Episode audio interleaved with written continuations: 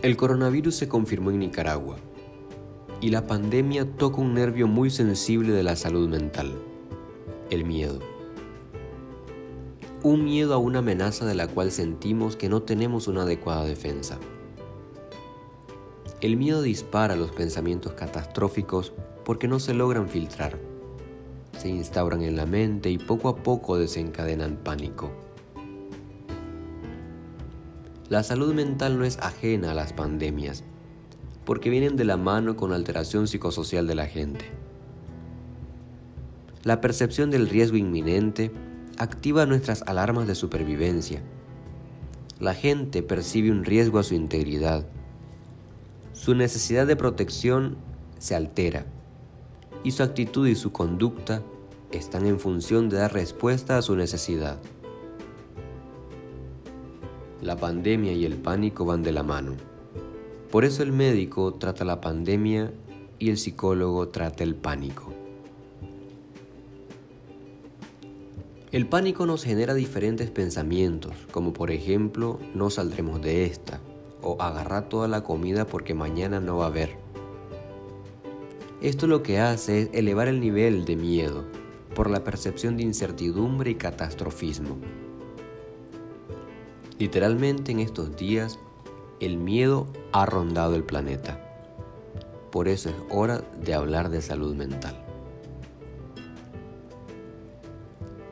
Quisiera dividir este podcast en cinco partes. Primera parte. Conductas observables. En estos días hemos visto tres tipos de conductas notables en la sociedad. Primera, acaparar víveres, alimentos, insumos y medicinas. Las personas confunden pandemia con cataclismo, pero no. Una pandemia es la propagación mundial de una enfermedad. En el mundo han existido muchísimas pandemias, como por ejemplo la peste negra en 1347 o el SIDA en 1981. Todas las pandemias tienen un factor común. Nadie está preparado. Es por eso que los sistemas de respuesta son muchas veces insuficientes y colapsan, generando mucha vulnerabilidad social. En esta ocasión, una de las medidas para paliar la pandemia ha sido la cuarentena en casa, ya que el virus ha demostrado una propagación rápida. Esta medida tiene como objetivo frenar el contagio por el contacto social. Sin embargo, por la percepción catastrófica, lo interpretamos como todo va a faltar. Por eso, las personas buscan acaparar lo más que puedan hasta el papel higiénico. Pero no. La cuarentena en casa no es sinónimo de desabastecimiento masivo, sino de frenar la pandemia. Así que únicamente comprar lo justo que necesites. Es cierto que con el dinero puedes comprar lo que quieras, pero ahorita la solidaridad vale más que una fortuna. Así que anda devolver ese papel higiénico a su lugar. Segunda conducta. Exposición al riesgo. Hemos visto a muchas personas que se resisten a la cuarentena en casa. ¿Por qué crees que ocurre esto? Simple y sencillo. Porque no hay una recompensa al inmediato o corto plazo. En otras palabras, estas personas piensan, ¿qué gano con estar encerrado? Mejor me voy por una cerveza. Estas personas son movidas por el inmediatismo del disfrute personal, por la impulsividad. No logran esperar y percibir el beneficio futuro de acciones en conjunto. Aquí también podríamos incluir a personas que tienen la costumbre de minimizar las enfermedades. Me refiero a personas que dicen, es un simple resfriado, soy fuerte. Y andan por ahí sin ninguna medida en vez de quedarse en casa. Estas personas con estas conductas son potentes propagadores de infecciones. Tercera conducta. Expresiones de solidaridad. No todo ha sido estrés, pánico y miedo. También hemos visto grandes muestras de apoyo social, aplausos masivos al personal implicado en el trabajo contra la pandemia, videos de personas haciendo ejercicio en los balcones de casa, memes, música entre vecinos en cuarentena, administradores dando tips económicos de ahorro, puestos de agua y jabón gratuito en la calle para lavarse las manos, etc. Es en las crisis donde el ser humano decide dar lo mejor o lo peor de sí.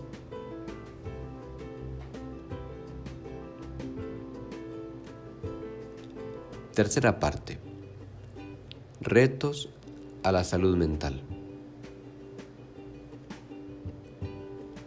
Aparte del miedo y la incertidumbre, esta pandemia ha sido un reto para nuestra salud mental, porque parte de las medidas para frenarla han sido el distanciamiento social, el aislamiento en casa, cero contacto físico, etc. Cosas que son contrarias a nuestros procesos afectivos, personales e interpersonales, a nuestras necesidades, a nuestras costumbres. Por eso nuestra salud mental se vuelve vulnerable. De ahí la utilidad de tener rutina en casa, contacto con familia y amigos a través de medios digitales, descansar, hacer actividades placenteras, para disminuir el impacto psicológico. Segundo reto. Dentro de esta pandemia, las personas con algún diagnóstico de depresión clínica, ansiedad generalizada, trastorno obsesivo compulsivo, hipocondría, tienden a amplificar sus síntomas por la percepción del pánico social, el riesgo a la enfermedad y la contaminación. Por eso, si vos tenés algún diagnóstico psicológico de base, no dudes estar en contacto constante con tu psicólogo o tu psiquiatra para sobrellevar mejor tu situación.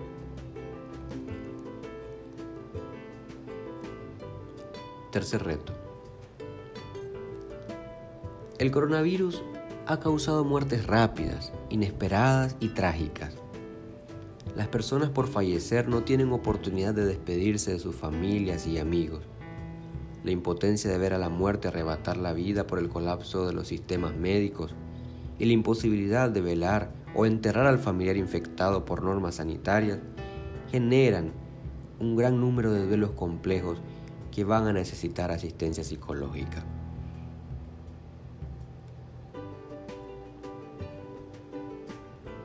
Último reto. Esta pandemia nos ha demostrado lo vulnerable de nuestros sistemas de respuesta sanitaria para esta escala. De igual manera, dentro de la salud mental, no existe aún un protocolo de atención general para una situación como esta. Sin embargo, todos los profesionales implicados están realizando su mejor esfuerzo, con lo que tienen y con lo que pueden.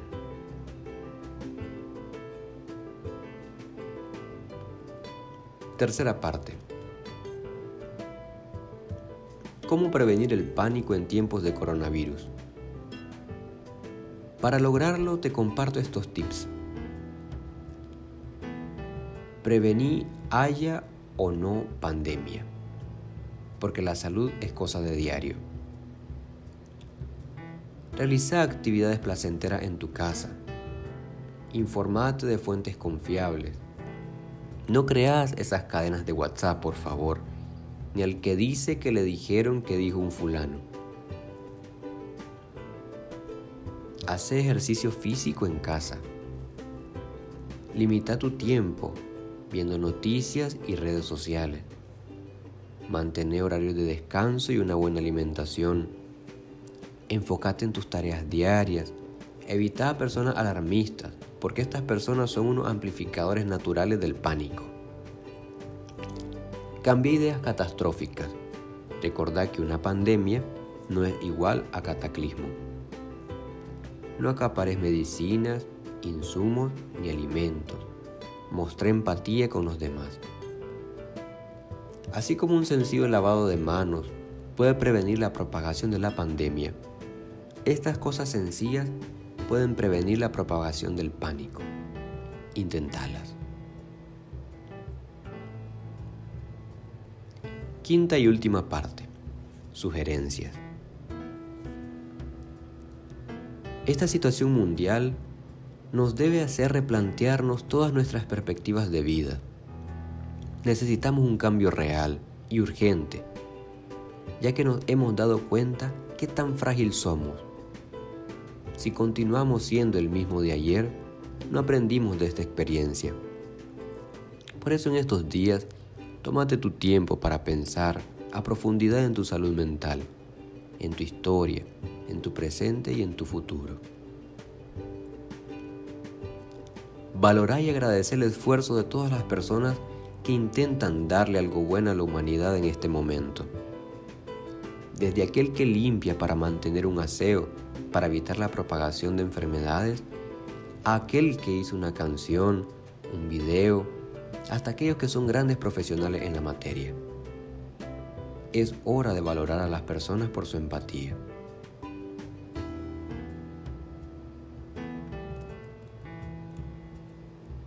Si te preocupa que esta pandemia vaya a afectar la economía, cuando todo esto se empiece a regular, anda y comprale al micro, pequeño y mediano comerciante o a tu amigo emprendedor. Sus negocios son los más vulnerables y te necesitan. Los grandes negocios pueden aguantar, pero ellos te necesitan. Si el gobierno de tu país no está tomando las medidas de prevención y respuesta a la pandemia, no dudes en hacerlo por vos mismo. Protégete. Tenés derecho a ser activo por tu bienestar. No esperes que otro te diga que lo hagas. Hacelo por conciencia.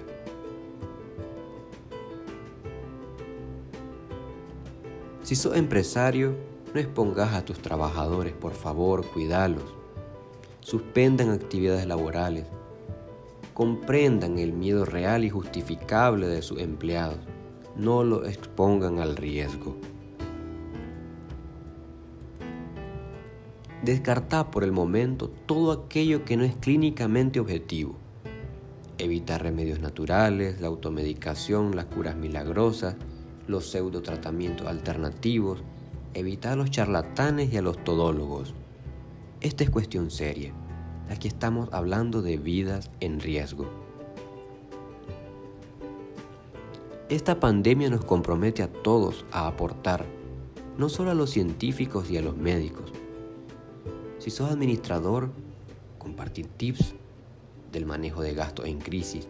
Si sos músico, compartir alguna pieza musical. Si sos nutricionista, algún plan de nutrición si sos deportista, alguna rutina de ejercicio en casa. Sé creativo, no hay límites.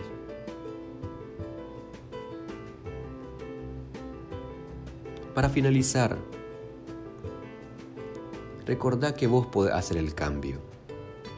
Todos podemos aportar desde lo que somos y lo que tenemos.